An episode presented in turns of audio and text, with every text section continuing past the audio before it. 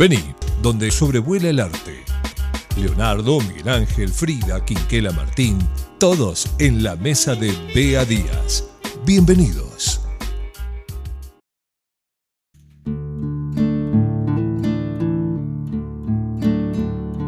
Bienvenidos nuevamente a un capítulo de Arte y Anarquía y esta vez con una artista argentina que se llama Liliana Porter, un verdadero orgullo nacional. En estos días, revisando algunos textos y volviendo sobre algunas historias, me detuve en postproducción de Nicolas Bourriot. Nicolas Bourriot es un crítico de arte francés, curador de múltiples eventos internacionales, bienales, autor de ensayos y novelas, escribió libros y entre ellos escribió el libro de la postproducción.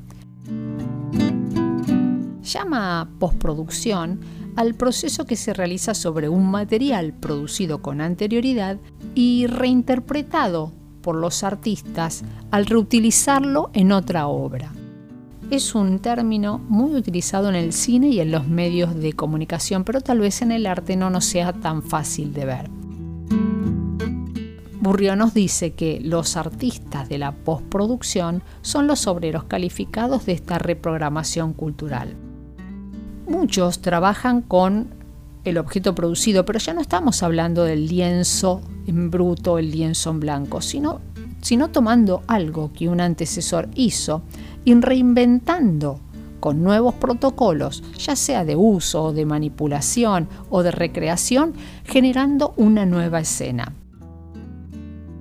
La mayoría de las veces se utilizan objetos industriales que han tenido incluso otra función, una función destinada a lo comercial, pero que llevada a la esfera del arte y con materiales mediadores para el espectador, reviven en nuevos preceptos. Los objetos pierden su aura al ser masivos. Cuando el artista los toma, los reinforma y les da una nueva oportunidad de ser. Cuando releía este libro, recordé a una artista argentina de la que hoy quiero compartir con ustedes porque tuve la suerte de ver sus obras, la misma obra, en dos lugares diferentes y realmente hace su mundo a partir de la postproducción. Pero llegó el turno de hablar de ella, de Liliana Porter se forma en la Escuela Nacional de Bellas Artes de Buenos Aires y también en la Universidad Iberoamericana de México. Ella en 1964 se traslada a Nueva York y reside ahí en la actualidad. Es una artista de instalaciones en general y por sobre todo un artista conceptual.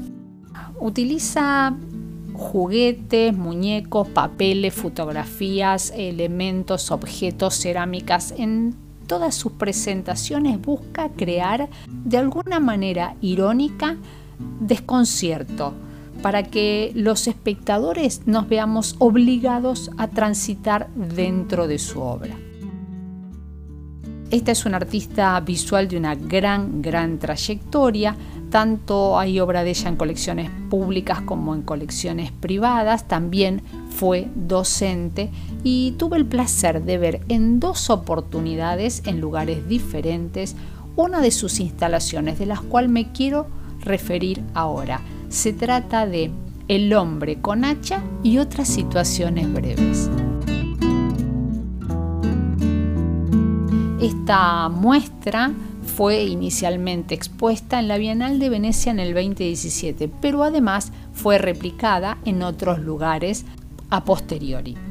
Se trata de una instalación site specific, quiere decir que tiene que ver con que se preparan específicamente para este lugar.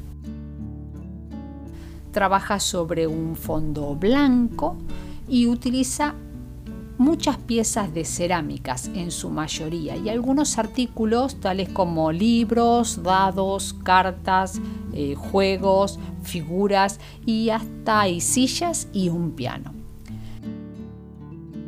Ella dice, se trata de una metáfora del tiempo, lo que no desaparece porque está en nuestra memoria y también está en los objetos, pero todo simultáneamente sin tiempo aparente. Eso es lo que ella ofrece, un gran escenario simultáneo.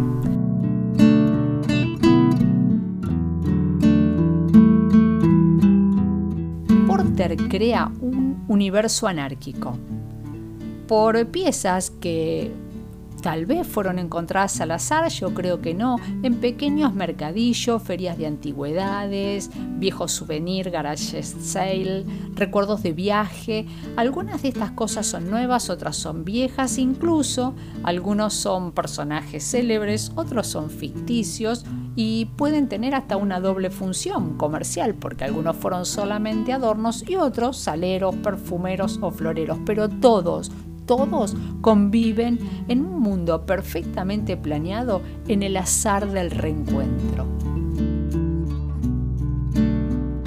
La selección de los objetos está dentro del proceso creativo y ella trata de promover una información renovada con esta asociación de contribuciones nuevas. Toda la historia arranca con un hombrecillo pequeño con un hacha, una pequeña figura de un hombre con un hacha que en su trabajo genera una cantidad de destrozos que van de menor a mayor con dramáticos cambios de escala. Este hombre representaría un poco lo que sería el trabajo forzado. La imagen en general de los sucesos te da la idea de que se congeló, que se detuvo en el tiempo, como si vos vieras un pedazo de la memoria.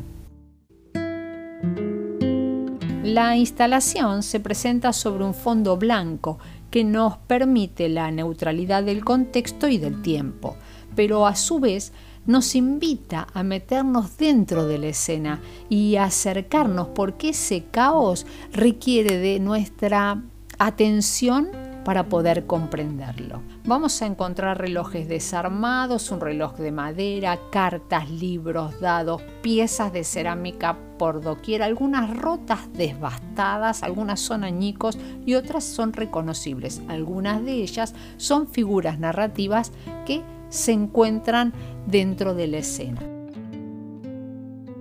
Como te contaba, la obra se denomina El hombre con el hacha y otras situaciones breves. Y es verdad, se produce un raconto de situaciones durante el recorrido que de algún modo va creando durante toda la escena pequeñas cuestiones narrativas que se encuentran intactas.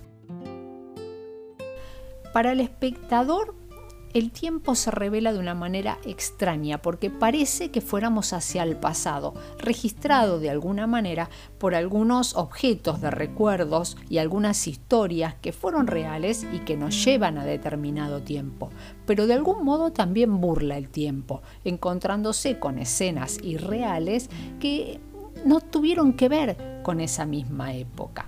Por ejemplo, está el coche de Kennedy momentos antes de que sucediera su muerte, como si nada pasara. Hay soldados dispuestos a disparar un poquito cerca de la escena. Está la hoz y el martillo, la cabeza de Mao rota y suelta por ahí. También hay un plato con la cara del Che Guevara. Hay un busto de Napoleón por ahí recordando las conquistas, pero también está representado a través de una botella de licor. Entonces, Porter nos lleva en su ironía a generar un mundo imaginario y hacernos un montón de preguntas. Hay mm, otra escena con un pequeño grupo de seres que se reúnen conformando un nuevo grupo. Estos seres no tienen ningún punto en común, pero sí miran todos hacia el mismo lugar, miran todos hacia el mismo horizonte, como unidos por un mismo destino. Existen varias parejas o varios grupos que dialogan de una manera muy, muy imaginaria. Por ejemplo, un pájaro, un perro y una cabeza, que se miran con asombro como si entre ellos esperaran alguna respuesta diferente. Hay dispuestos muchos personajes, algunos de ellos insólitos como un pato. Hay un pato adentro del piano y ahí está. Ese pato tiene un recorrido especial para Porter porque ha sido partícipe de otras muestras y de otras escenas. acompaña toda la escena la señora que derrama la leche o pintura blanca que no pudo controlar y en el derrame deja que el ratón Mickey quede en blanco, como si nos hablara de esas emociones infantiles, esos recuerdos que se nos escapan o se nos olvidan. Entre muchas de las figuras, algunas están perfectamente a salvo y generan situaciones dentro de estas escenas, como el hombrecito que riega flores de los platos rotos. Creo que nos dice que en medio de todos esos destrozos siempre hay una esperanza que no podemos perder.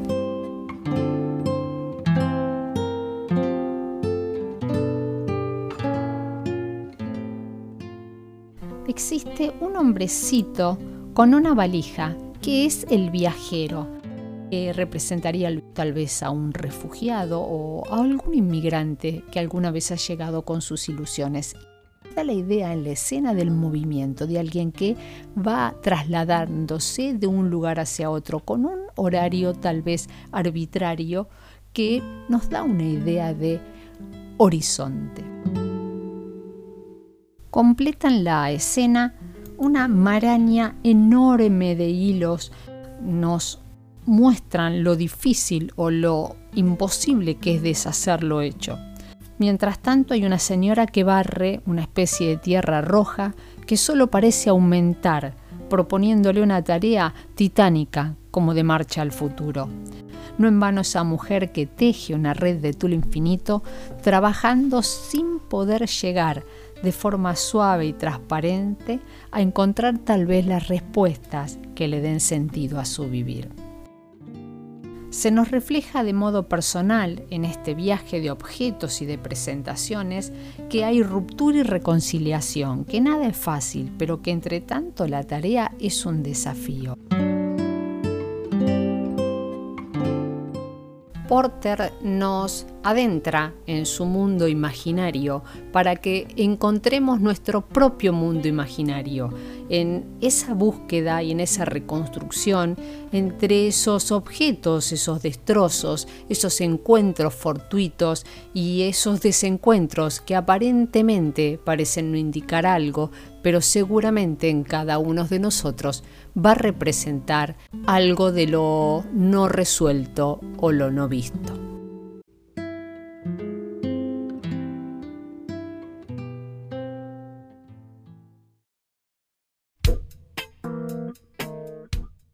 si llegaste hasta acá conmigo, no me queda más que agradecerte y decirte que vos y yo sigamos siendo arte y parte.